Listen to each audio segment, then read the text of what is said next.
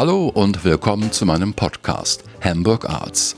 Es geht um die lebendige Kunstszene in Hamburg mit wichtigen Ausstellungen, Vernissagen, Performances und vielen großartigen Künstlern.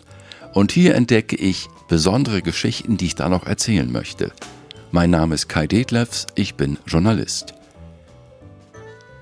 In diesem Jahr feiern wir den 100. Geburtstag von Joseph Beuys, dem Ausnahmekünstler.